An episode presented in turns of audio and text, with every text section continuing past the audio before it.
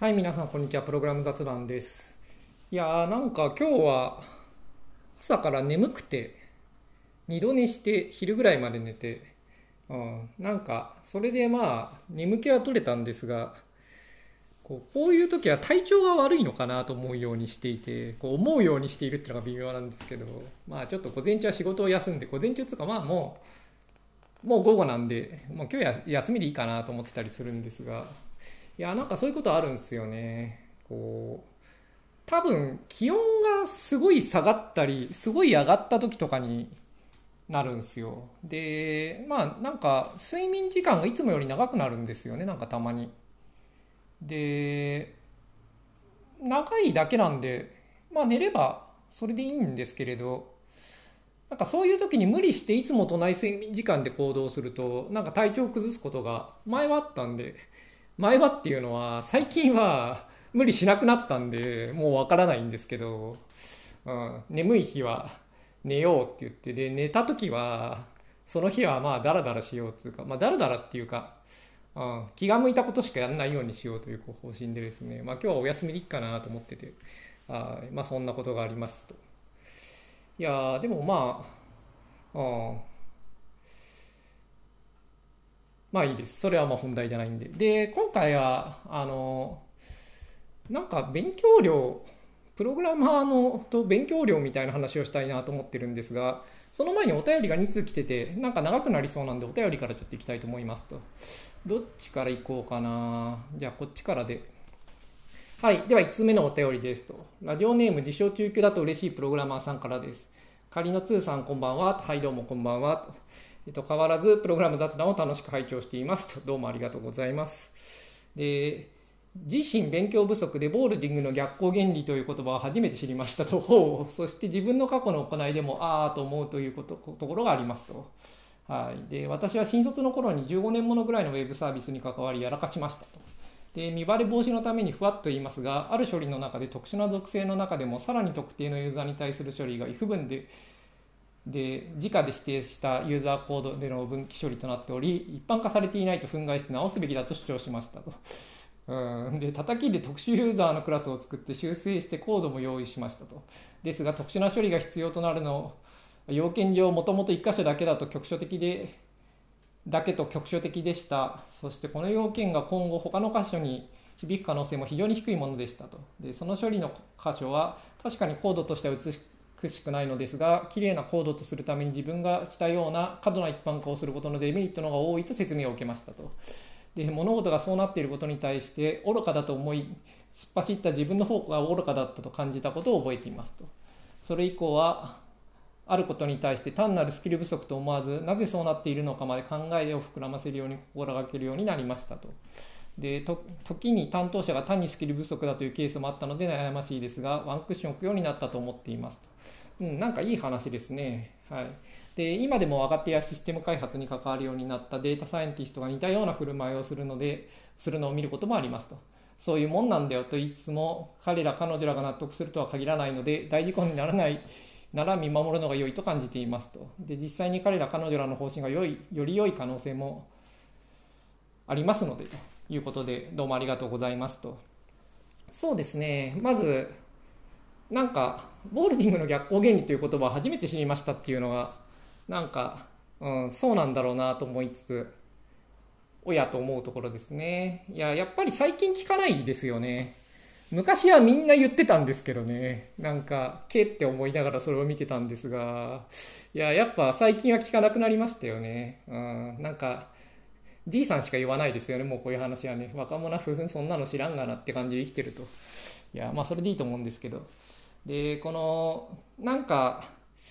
ここで挙げてるような例は、なんかこう、半分は、まあそうなんですけれど、半分は、うん、またちょっと違う話のような部分も、まあ感じますね。つまりそうなってるのはそうなったからだっていうのは、そっちの方がいいってわけではないんですよね。うん、で、この、なんか一般的に処理しないで変な if 文でこうやっていて、けれどそれはもうそれしかないっていうことが確定していて、一般化するメリットも特になくて、まあ、しかもそこで別に孫を産んでるわけでもないっていう時になんかそれをなくすためにより面倒なことを入れるっていうのはなんかこれはあの半分はまあボールディングの逆行原理という話だし多分この自称中級だと嬉しいプログラマーさんにとってはまさにそういう話だったと思うんですけれどなんか単純にこうプログラムの技量不足という感じもしますね。うん、なんというかこう一般化する方が悪いことがあるっていうのは別に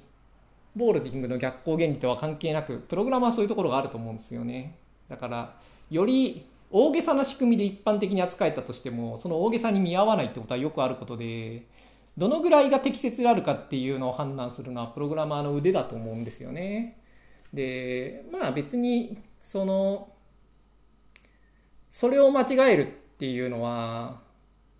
こう必要な経験だし、うん、でそれでまあ学んで以後は気をつけるようになったってことでこれはこれでいい話だと思うんですけれど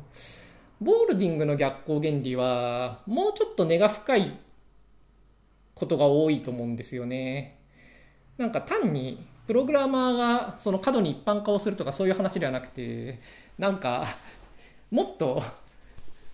どうにもならない力が働いてることが多いんですよねそうなってるのは。うん、だからなんていうかこう人間的な問題がすごい根深く入り込んでることの方が多くてなんかこの話はそういうのとはちょっと違う気がしますね。単純にプログラムの技量不足であり、うん、で技量が足りていなかったっていうことを、うん、こう謙虚に受け止めるようになりましたという話でいい話なんですけれどうん、でそれも確かにボールディングの逆行原理っていう話には含まれていて、まあ、もっと謙虚になれっていう話でもあるんですけれどそうじゃなくてなんか根本的にその目の前にあるのは間違っているんだけれどけれど間違っているけれど直せないっていうような話が多いんですよね。うん、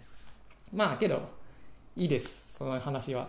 で、まあ、その話は置いといてその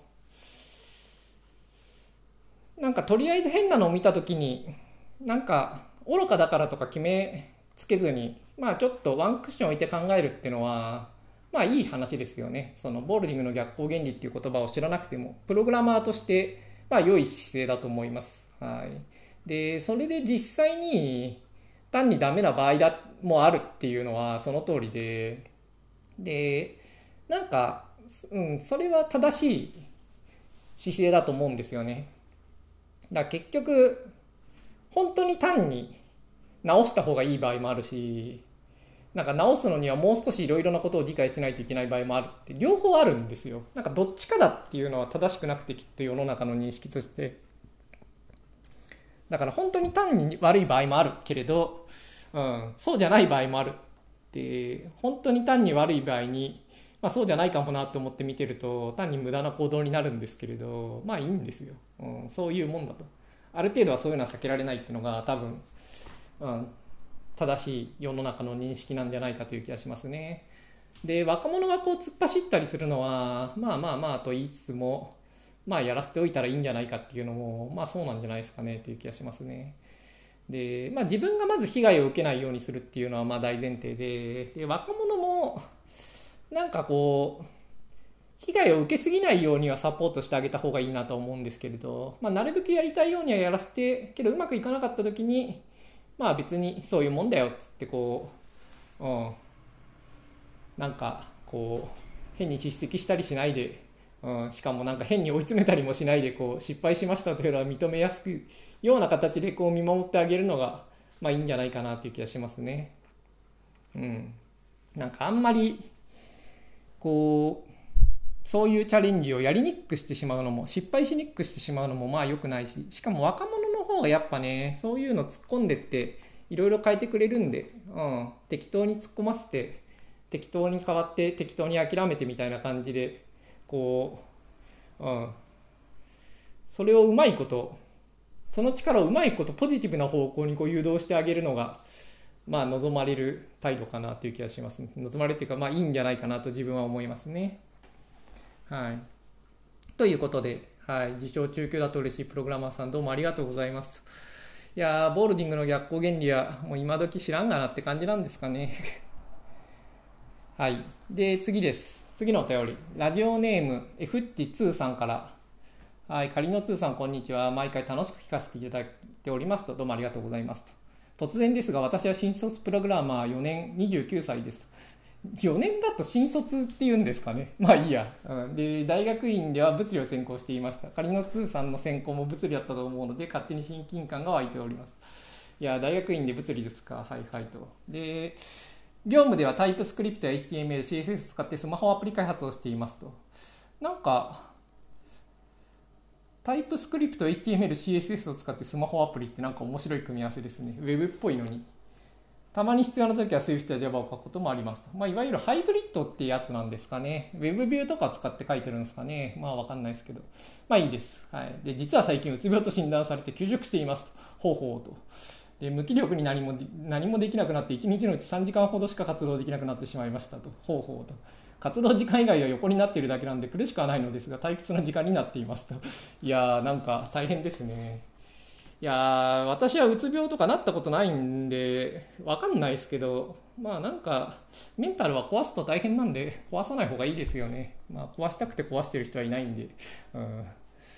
せやなって感じでしょうけど。まあいいとして。で活動時間の過ごし方はプログラミングや資格かっこ中小企業診断士かっこ閉じの勉強をしていますと。ほう中小企業診断士全然知らないですけど。でプログラミングでは株価解析プログラムを書きましたと。株価をスクレーピングしてきて DB に格納し移動平均との関係から銘柄のトレンドを分類するようなものを Python で実装しましたと。実際に分類をもとに株の売買をしていて楽しいです今のところ少し儲かっていますいやーなんかシストレってやつですね。あ自分も昔結構勉強はしたんですけどね。なんかこう結論としては認知バイアス以外の何かであるというところにまで到達できる気はしなかったんで、まあやめましたけど。まあけど、あれですよね、PR とかそういうので単純にフィルタリングして、まあ単純に売買しても、まあ、アベレッジを超えるかどうか微妙だけれど、アベレッジぐらいには、まあなる戦略はいろいろありますよね。まあ、ウォール街で勝つ法則とかのね、おしょうねし先生の本とかね、まあ、そういうのありますよね。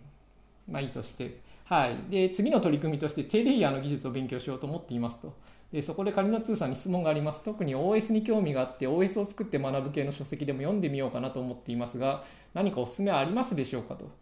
また低レイヤーを勉強する意義について何かお考え等ありましたら共有していただけると嬉しいですと。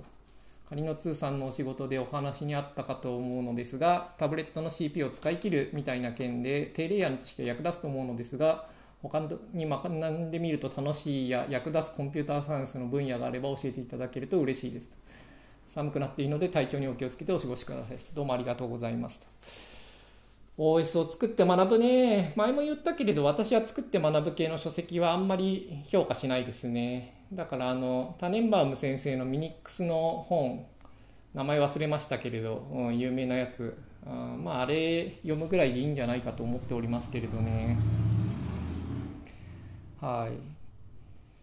い。でまあ作って学ぶ系の書籍はまあ自分は評価しないけれどその OS 系の書籍はまあ読んでみるのはまあ意義はあるかなと思ってますね。で何か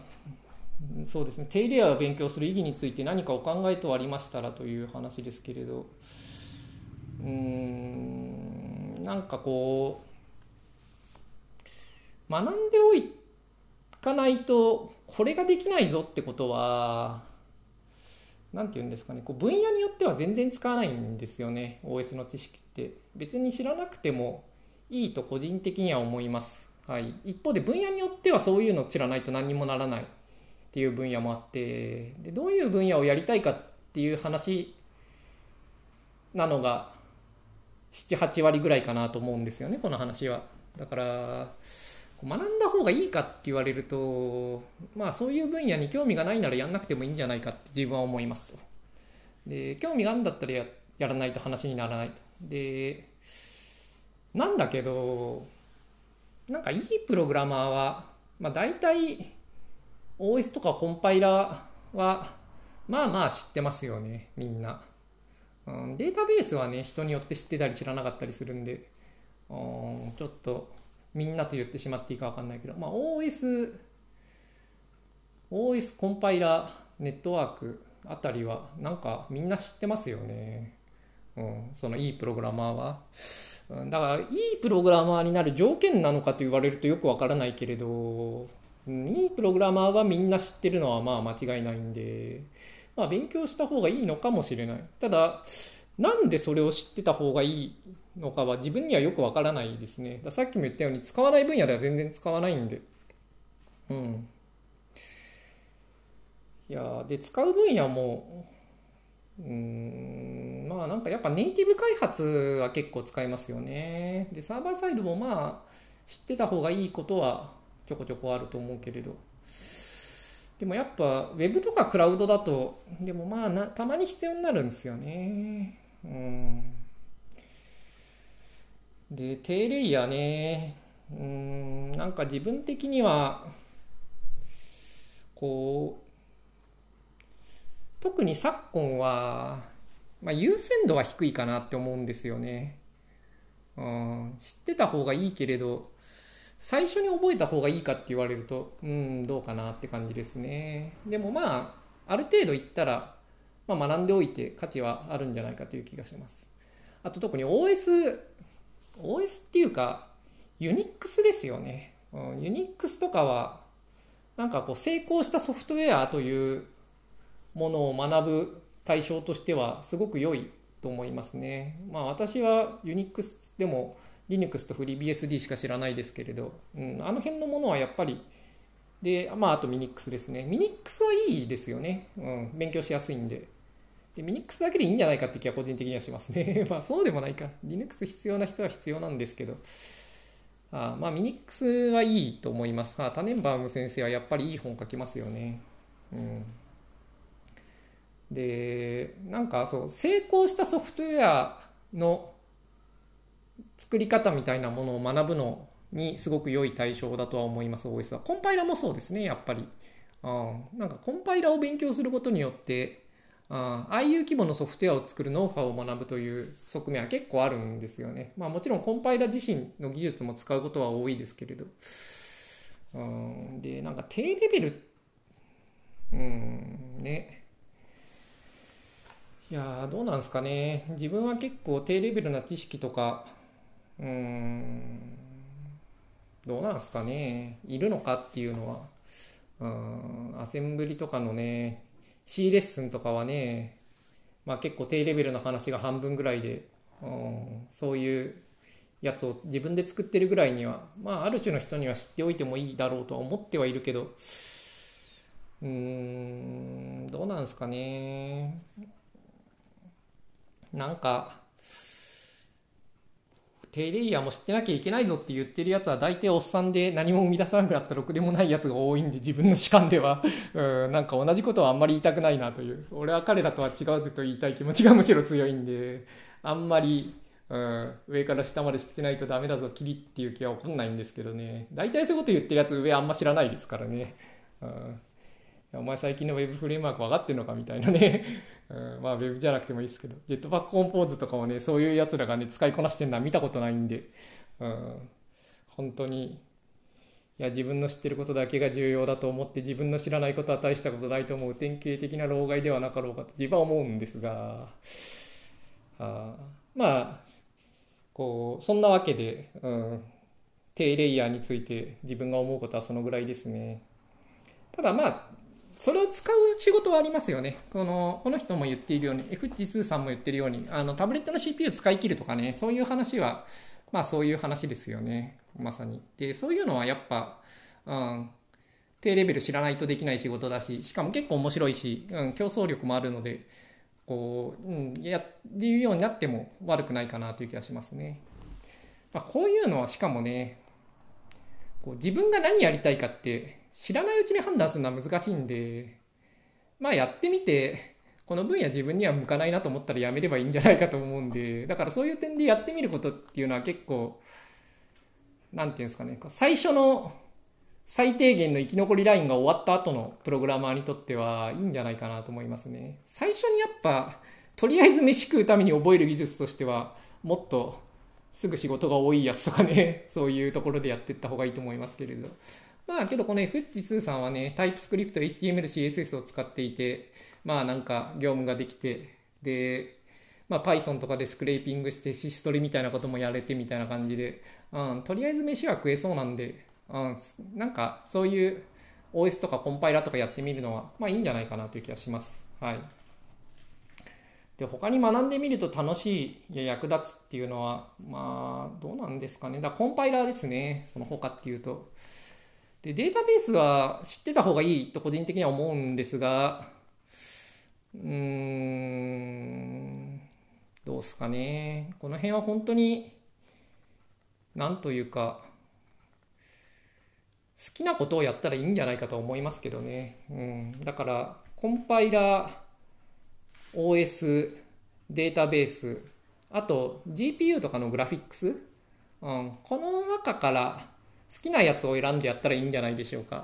うん、っていう気がします。はい。あまあ、そんなもんですかね。いやー、なんか、まあ、うつ病なんで大変です。なんかこう 1日3時間ぐらいしか活動できないとかいうのは、なんか大変だなって気がしますね。あなんかこれに関しては、どうしたらいいかとか、そういうアドバイスがあるというんじゃなくて、いやー、難儀やなって感じがしますね。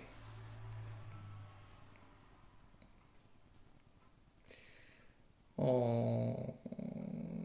まあ、そうですね。まあ、そんくらいです。はい。どうも、F チスーさんありがとうございますということで。いやなんか、お便りを2つ読んだら、もう結構20分ぐらい経ってしまいましたが、まあ、今回の話、そんなに何話すのか決めてないんで、意外とすぐ終わるかもしれないんで、つってもなんかこれ、いつも言ってるけど、意外と長いんですよね、こういうこと言ってると。まあ、ちょっと今回は、その、プログラムを教えてって最近、あの、プログラム素人に Android 開発を教えてるって話してるじゃないですか。でそれについてなんかこうしばらく続けた結果思うこと最近思うようになったことみたいなことをちょっと話したいなと思っていていやなんか教えてる人たちがあれなんですよね。こうなんて言うんですかね。こう自分でなんか読んで勉強するのがみんなすごい下手なんですよね。いやーなんかそういう人がいるのはわかるんだけど全員がうんこうななんて言ったらいいんですかね。こうまず文章を読ん読んでなんかこう理解して進んでいくみたいなのが下手なんですよ。なんか理解が悪いっていうんじゃなくてなんか文章を読むのがすごい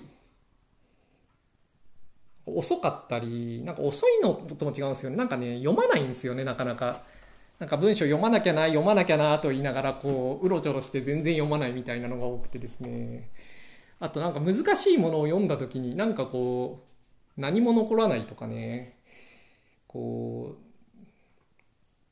う、なんか勉強がすごい下手なんですよね。こう端的に言えばきっと。なんか理系の勉強が下手である。うん。なんかそういう感じなんですよね。であとなんかこう自分でやっていく量もすごい少ないんですよね。これはなんかなんていうかこう自分がこれまでプログラムを教えてた来た人ってまあいろんなタイプいるんだけれどなんかすげえ勉強量のやつが多かったんですよね。うん。プログラムの能力はめちゃくちゃ低いくても勉強はめちゃくちゃうまいやつとかが多かったんですよねやっぱ、まあ、そうじゃないやつもいたんですけれどで勉強が下手でもなんかすごいめっちゃ熱意を持ってすげえやる人が多かったんですよねていうかそういう人だから、まあ、教えるかってなってるわけで大体そこはすごいなんか選択した時点でもう例外的にめちゃくちゃやるやつが多かったんですよでも今回教えてる人は結構なんかこう何て言うんですかね、ただ普通に学校とか塾とかプログラミングスクールとかで教える時の、まあちょっとやる気ある人ぐらいな感じなんですかね。うん。そのぐらいでなんかそんなにすごいこう自分で進めたりとかもしないんですよね。でだからこうやってくる量も少ないしその量で進める量がさらに少ないっていうなんか、うん、この2つがあって。でけれどなんか意欲がすごい低いわけでもないんですよね。なんか全然やる気がなくてもう教えても全然こうやんなくてこれはダメだっていう感じでもなくてこうまあやってりゃうん続けてればこのままこう自分が教えるのを、うん、そのうちできるようにはなるかなという感じはするぐらいの、まあ、そのぐらいの感じではあって、うん、まあ別に暇なんで続けてやってもいいんですがいやーなんかそういうのを見ていて思うのはこう前にも話したことがあると思うんだけどプログラムってその勉強で学ぶこともなんか試行錯誤しながら触って学ぶこともどっちでもできると思うんですよね。でこれはなんか昔の人は自分より上の世代は大体触って覚えるタイプなんですよ。勉強得意なタイプっているけどすごい少なくて自分より上の世代で勉強が得意でプログラムまあまあいいプログラマーな人ってのはめちゃくちゃいいプログラマーでうん、そういう人はもう傑出した例外的に素晴らしいプログラマーなんですよね。でそれはなんか多分そういう人少なかったんで、うん、我々より上の世代でプログラムなんてものに興味を持ってその時間と情熱を費やしていながら勉強も得意であるっていうのはすごい多分稀有な才能な上にしかも当時はライバルも少なかったと思うんでなんかめちゃくちゃその優位を先行者利益をこう獲得しまくった人たちだと思うんですごいプログラマーなんですよそういうのは。でも自分より下ぐらい自分より自分あたりも結構境界線ぐらいなんだけれど自分の23年下ぐらいからはなんか勉強して覚えるタイプのプログラマーの方が多いんですよね学校で習ったとかちょうど自分が90 5年とかにちょうど大学に入るんで Windows95 とかが出てこう日本にインターネットが普及し始めた頃ぐらいにこうなんか大学に入ってるんですよ自分は。だから自分より下ぐらいに高校生の頃に進路を選ぶ人っていうのはインターネットっていうのをまあもう見た後に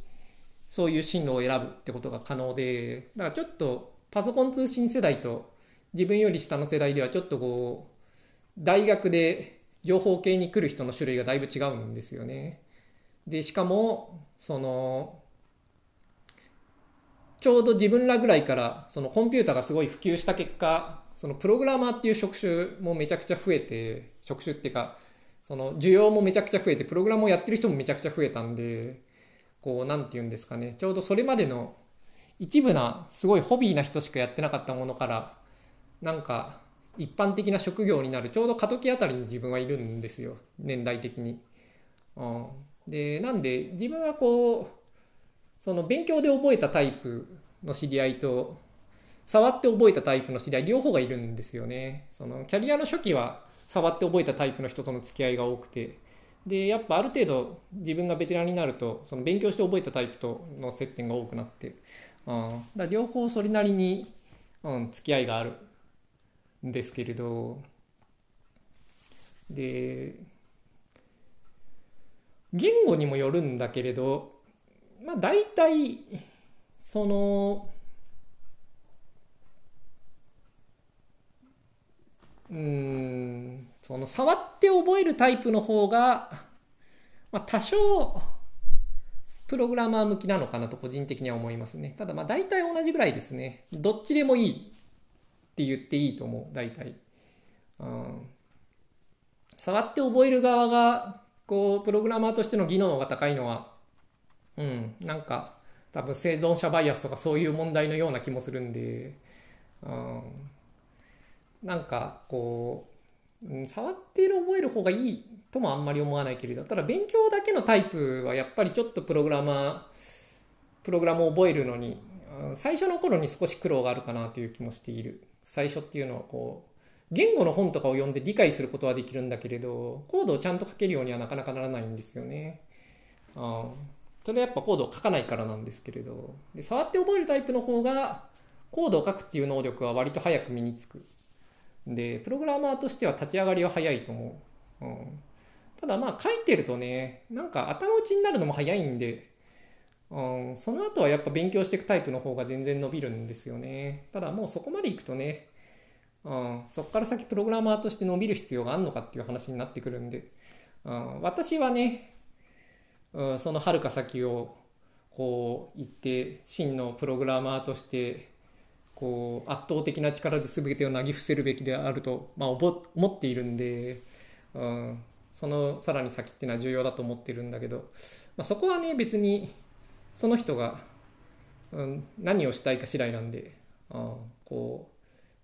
まあ、小さな話だと思うんですよね。どっちかといえば今回は教えてるんでプログラムをなんかもっと初期の頃の方が今のこう関心事でいや勉強するのがすごい苦手なタイプというかうん、苦手でもないのかもしれないですよね。あんくらいが普通なのかもしれない。自分はやっぱめちゃくちゃそういうのが得意な人間が周りに多かったんで、うん。で自分が教えた人間もそういうの得意なやつが多かったんで、自分よりも得意なやつが多かったぐらいなんで、うん。なんか、それに比べると、そんなに自分で新しい分野を本で読んで学ぶみたいなことをやってこない人たちっていうのは、うん、それが普通なのか普通よりもダメなのか自分には判断できないんですけれど、まあ、とにかく自分の目から見て相対的にそんなにそういうのが得意じゃないっていう人に、まあ、プログラムを教えてまあそういう人に教えたこともあるんですけどね、まあ、しかもそんなにやってこない、うん、けれどその場で話せばまあまあやるぐらいの、うん、まあそういう感じなんですよね。でやっぱ教えてて思うのは自分で本読んで勉強する人に教える方が進みは圧倒的に早いですね。正直、うん、なんか56回ぐらい教えればもう全部終わりでいいんじゃないかって思うぐらいに進められると思うんですがその普通に家でなんか自分で勝手に勉強して分かんないところとかちょっと注意した方がいいところをまあ1週間に1回教えるぐらいでやれば多分まああ2ヶ月やればもうプログラマーとして初期の段階で教えることはもう大体ないかなっていうとこまでいくと思うんですが個人的には。やっぱりこうその場でこうなんかこう講義をされた内容だけを覚えるっていう姿勢だとそれよりはやっぱ10倍ぐらい遅いですよね多分10倍、うん、まあけど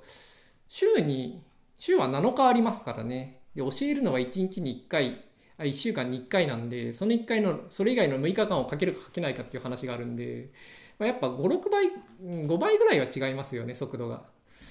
うん、でもまあ逆に5倍遅いだけなんで急ぐ理由がないんだったらば、うん、講義だけで別にプログラマー覚えてもいいんじゃないかっていう気は結構しますけどね。だからまあどっちでもそこはなんかこう今回はなんかやってこないけれどまあその場ではそれなりにやる気もあってしかもまあ忘れない程度にこのぐらいは復習しといてと言えばそれはやるぐらいのまあそのくらいの人に講義中心で教えたらどのぐらいかかるのかっていうのを試すという点ではまあこれはこれでいいのかな最近はちょっと思ってるんですけどね。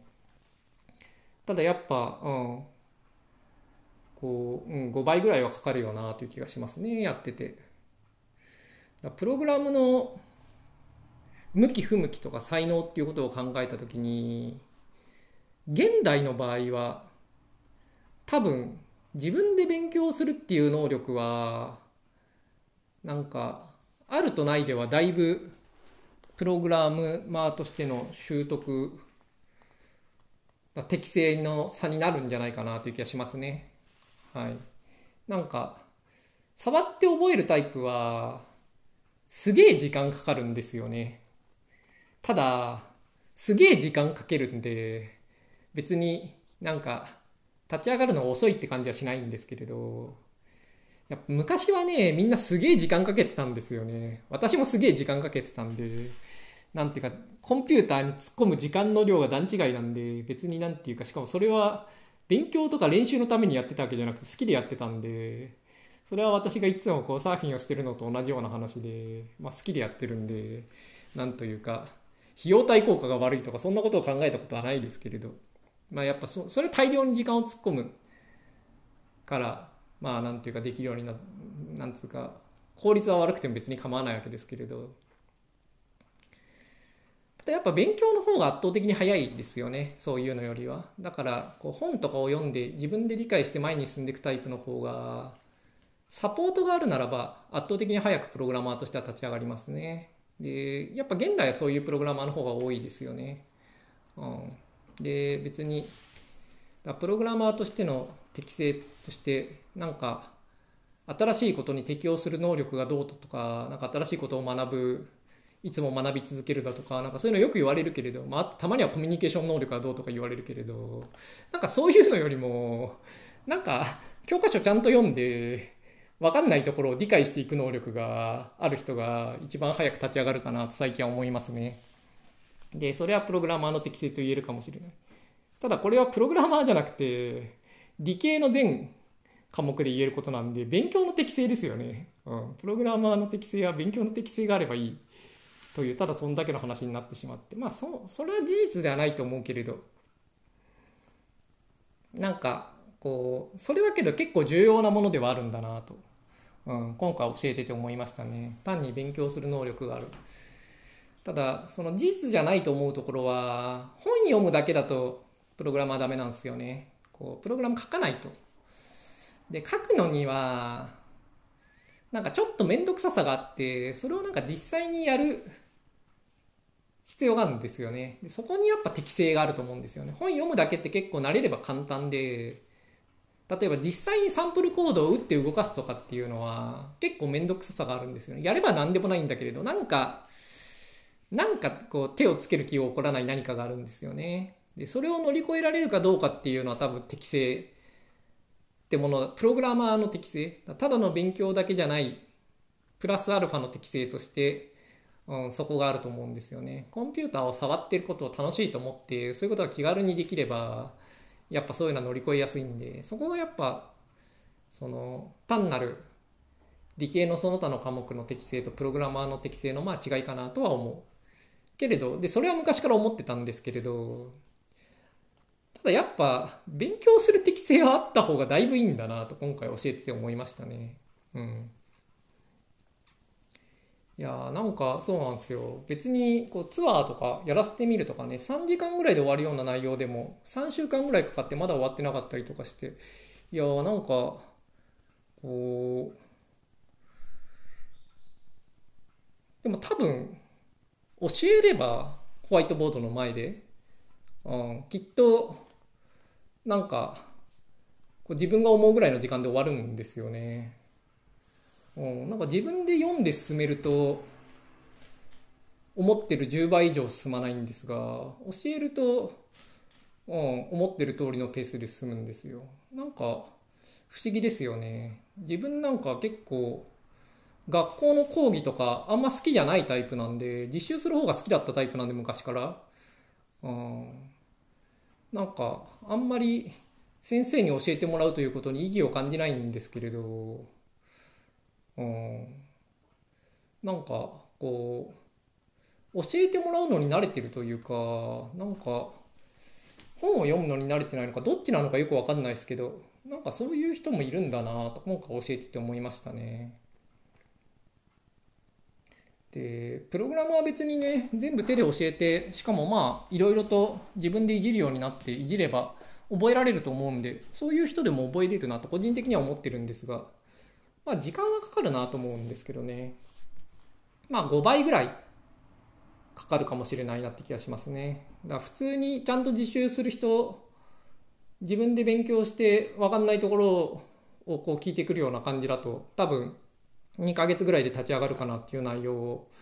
まあ10ヶ月ぐらいかかるのかなという気はしますけど、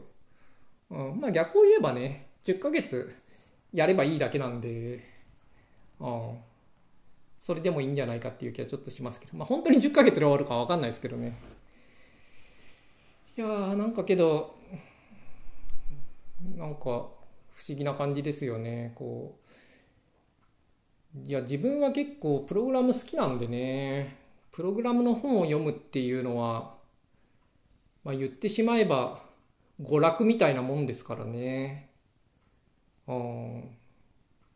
なんかまあ好きなんですよね、まあ、最近あんまりねプログラムの本読まなくなりましたけどねそれはなんかこうまあ前にも言ったけどそもそもプログラムの本がね減ったっていうのがありますよね。うん、なんか Web のドキュメントとかの方に移行した結果昔よりも例えば Kotlin の勉強しようと思った時に Kotlin の本読まないですからね。うんまあ、 Kotlin に限らずそれがダイレクト X であれ何であれ、まあ、本結構買ってるけどね。あの一冊のうち本当に一章しか使わないとかばっかだけど、最近は thread pool をちょっとね、Windows でいろいろいじってる結果、うん、それ系の本いっぱいか、Windows のインターナル系の本とか、なんかいっぱい買って、うん、まああんまり、こう、新しい発見はなかったけれど、うん、まあ新しい発見はないというのを確認するために、まあいろいろ読んだりはしていたけれど、まあいいとして、そうは言ってもプログラムの本とかね、結構やっぱ自分にとっては、娯楽なんで、うん、新しい言語の本とかね、ラストの本とか、ES6 の本とか、やっぱそういうの読むのって、使うと思ってるからというよりは、まあ娯楽として読んでるんでね、新しい言語とかね、勉強するのは、うん、楽しいんで、なんつうか、勉強するのが楽しいっていうか、なんか、本を読むっていうのが好きなんですよね。そのプログラムの。こう、カフェとかに行ってなんかこう読んでみたいなその時間が好きっていうかそのうんなんかそういう生活が好きでうんなんかこうまあそういう感じなんでこう読むのが進まないとかなかなか取りかかれないとかっていうのはよくわかんないんですよね自分にはね。うん、いやーなんか本を、まあ、本を読まないっていうのはまあ技術書を読まなんかこう読むのが大変だっていうのは、うん、技術書に限らないんですよね。なんかこうやっぱりこう自分は生物の勉強とかをこの前までしてたじゃないですか最近ちょっとしてないんですけれどそれはちょっとまた別の話があって、うん、最近はちょっと鎌倉時代の勉強をこうしようとしていて、まあ、そっちはあんまりやってないんですけれどいやでも生物の勉強とかでもなんかそういうの、まあ、好きなんですよね自分はやっぱね昔から。でなんかそういうのが好きじゃない人も、まあ、いるんですよね。なんかこうなんて言うんですかねこう軟弱な一般向けの読み物が嫌いで硬派なちゃんとした教科書を読むというのを好むというこの感性は一般的ではないんだなとこう、まあ、思いますねこう教えてて。いやなんか話を聞いてて言いたいことが伝わってるのか当たり前だろうと思うのか全然伝わらないのか全然今回わからないんですけれどいやそう思うのは昔機械学習の勉強として PRML の勉強会に行ったことが、まあ、このポッドキャストでも話したと思うんですけどあると思うんですよ。でその理論物理のそのドクター持ちとかがちょっと機械学習ってものに興味持ったんでやってみようって感じでやる会ですごい、まあ、昼ぐらいから集まってもう夜ぐらいまで6時間ぐらい、まあ、結構ずっと、まあ、月に1回ぐらいやるっていう内容でそれは結構みんなすごいやってくるんですよね。自分も結構辛いって思うぐらいの量なんですけれど、まあ、結構みんなやってくるんですよね。それどころか自分よりも全然しっかりやってきて特に発表する当番の人はね。しかも彼らはなんかすごい忙しいんですよね。最近子供が生まれたとか、うん、なんかこう、うん、なんか転職してどうだとかそういうなんかいろんなそれぞれの事情があってめちゃくちゃ忙しくてでその時に今ちょうど当番になっちまったみたいな話をしてていや変わろうかみたいなことを他の人が言ったりしててもいやどうせ人生こういうもんなんでこういうところでやっていくしかないんですよみたいなことを言ってすげえやってくるんですよね。いやそのなんというか勉強量とその何て言うんですかねこの私生活が明らかに今教えてる人たちのなんか何十、まあ、10倍は言い過ぎかもしれないけど何倍も忙しそうな人たちがこう強烈なんかすごい時間の作り方をしてめちゃくちゃやってきて、うん、しかもその人たちまあプログラマーとして転職したいっていう人もいたんですがなんかそうじゃない人も結構いたんですよね。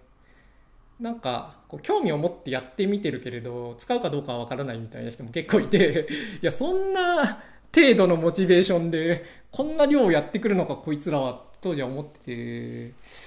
でまあそういう人たちとかに結構プログラムを教えたりとかしてたんでなんかうん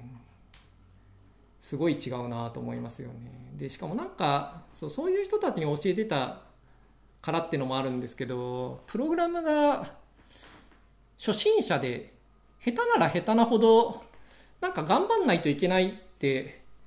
なんか思ってるという前提でなんとなく自分は教えがちなんですけど要するにベテランのプログラマーがプログラムを学ぶよりも初心者がプログラムを学ぶ方が頑張らなきゃいけないって思って、まあ、やってるっていう前提でちょっと教えがちで、まあ、実際そういう人が多いですけれど今回教えてる人たちはそうではないんですよね。そのプログラマーではプログラマーのスキルは圧倒的にこれまで教えた中で最も少ない側の人たちなんですけれど、まあ、普通のプログラマーよりは明らかにやってこない感じで、まあ、そういう人たちにプログラムを教えるっていうのはなんかまあ新しい経験だなと思うけれど、まあ、一方でなんかやる気がないほどじゃないんでね。多分学校とかで教えるとやる気がない人とかの方が多いんで、なんかね、そこまで行くと教える気なくしますよね。こう、教えてるのに聞く気がないとか、あなんかやる気がないってなると、まあ教える気がなくすんですが、まあなんかやってこないぐらいだとね、なんかやってくるって、それなりに何かの能力を要求するんで、まあそれができないっていうのは、こう怠惰であるっていう問題でもない場合が多いし、しかもその怠惰である場合でも何て言うかそれはなんかこう何て言うんですかね。その本当にできないタイプの人ってのがいるんで宿題とか本当にやれないタイプの人って世の中にはいるんででそういうのは別にね、うん、まあ個性なんで別にいいかって思いますけれど。まあ、そういう点ではね、学校とか塾でプログラムを教えるみたいなのは絶対やる気にしないっすよね。なんか、せめて自分がやろうと思って来てくれる人間ぐらいにしか自分は教えれないなと思うんで、まあ、先生には向いてないなと心の底から思いますね。いや、学校の授業でプログラムを教えるなんてね、地獄ですよね。絶対やる気しねえわって思いますけど。あいや、でもなんか、うん。やっぱプログラマーっていうか自分がまず結構勉強する方なんでしょうね。うん、なんかプログラム関係なく。まあなんだかんだで今もねイタリア語とか勉強してますしねなんか新しい言葉を覚えたりとか生物の勉強したりだとか、うん、なんか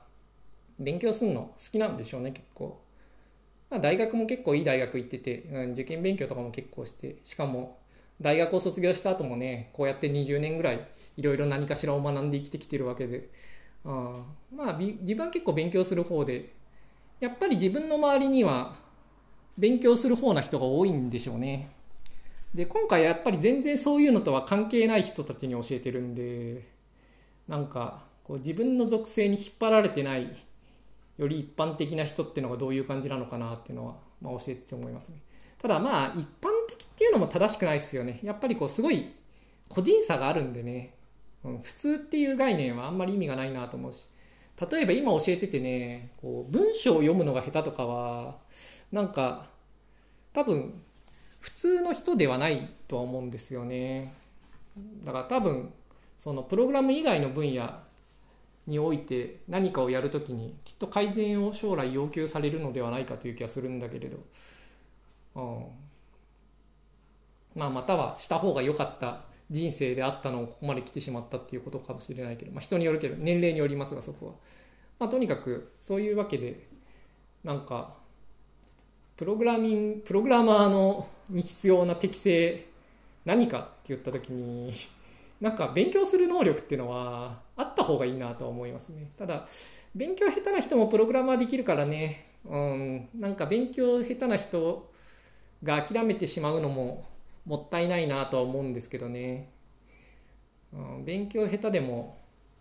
コードをめちゃくちゃ書く人はプログラマーになるしそっちの方がいいプログラマーになる傾向が強いんで、うん、勉強がプログラマーに必要な適正かっていうのはまあ難しいですよね、うん、なんか教えてると必要な適性だって気がするけれどそもそも教わんなければいいっていうのもあるんで、うん、自分で勝手に覚えればいいんでプログラムは、うん、でその時には多分勉強そんなに必要ないんでね。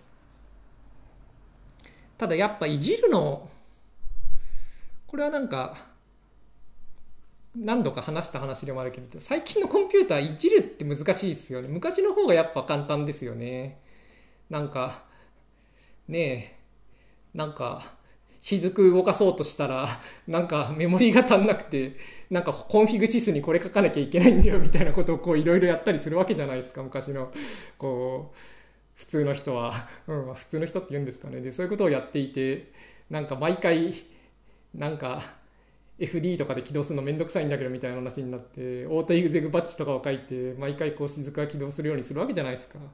そうするとやがて傷跡とかが出てきて、まあ、傷跡も選べるようにしたりとかするわけじゃないですか。なんかそういう世代がいじるプログラムコンピューターっていうのと今の世代がコンピューターをいじるっていうのは全然違いますよね。まあ逆になんかコマンドラインでね適当にいじってなんか Python とかで遊び始めるぐらいまでいけばそこからはあんまり変わんないかもしれない。まあ、そこまでが遠いっすよね、けど現状は。Windows だとね、WSL 入れたりとかしなきゃいけないとかね、しかもなんか変にはまるんですよね、あの辺がね。なんか、あ WSL ではうまくいきませんみたいのがあったりして。いやまあ Mac だったらね、ホームブリューとかでやりゃいいって話もあるけどね、まあそれはそれでハマるしね。うん。まあいいや、ということで、今回はプログラムの適性と勉強という話でした。うん、勉強できた方がいいかって言われると微妙なところだけれど、うん、まあ微妙ですね。なんかできた方がいいっていうつもりでこの話始めたけど、そうでもないなって話して思いました。まあけど、うん、プログラマーと勉強っていう話でした。それではまた来週。